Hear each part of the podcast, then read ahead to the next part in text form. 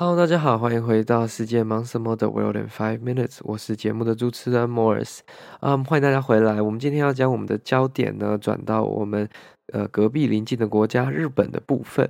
那我们都知道，日本呢是一个贩卖机非常盛行的国家。如果有去旅游过的这些听众，应该都知道，从机场一下去，或者是车站。街头的大街小巷，在各处都可以看到各种不同的呃贩卖机，卖饮料的、卖拉面的、卖铜锣烧的、卖饭团的，各种你只要能想象的出来的东西呢，几乎都有可能会出现在贩卖机里面。那这个呢，不只是将日本人的这个生活的便利性提升呢，也是提供一个消费者不同的选择。那这个也是一个非常独特的一个日本文化啦。那其实我相信很多的观光客啊，去那边也会很常在贩卖机购买饮料啊，或者是一些食物，因为相对于其他购物方式，可能也算是蛮方便的一个选择。但是我们接下来讲到的这个贩卖机，它真的是蛮特别的，它可以登上这个国际新闻媒体的报道啊。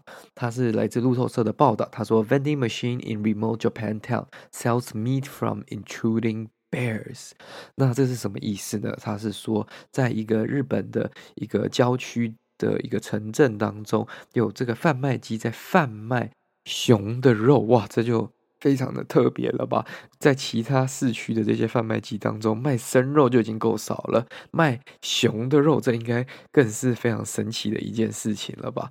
那为什么会卖熊的肉呢？基本上是因为他们所说，嗯，他们这些亚洲黑熊啊，虽然是一个这个受影响的这个品种，然后是一个 endangered vulnerable species，但是呢。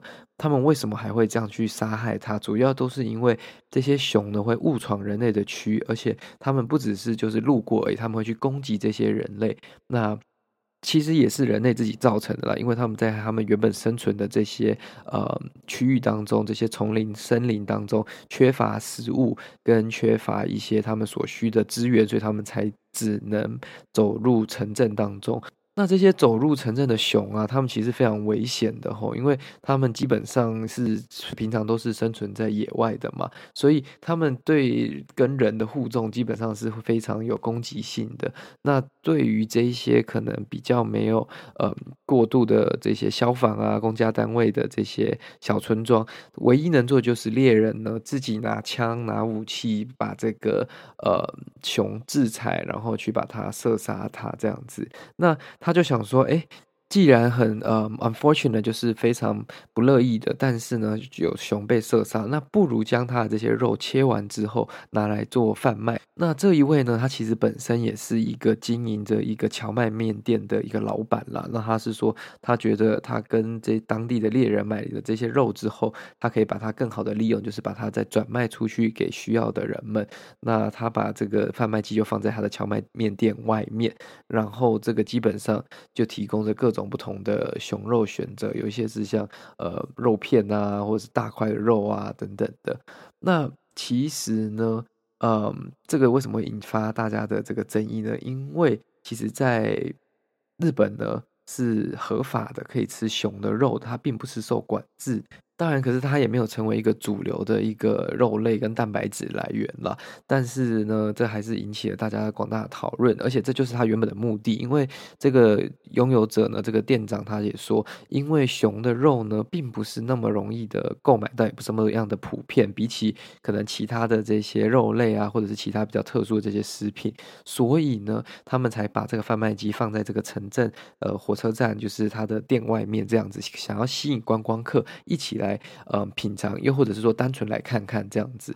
那基本上他说他每周呢可以卖七到十包的这个熊肉，每一包大概是两百五十 G，所以嗯不算太重。那每一包大概十六块美金，所以你说它很便宜吗？它其实也不便宜，它也算是价格蛮高的一种肉。所以就是真的是要尝试的人才会去这样购买啦。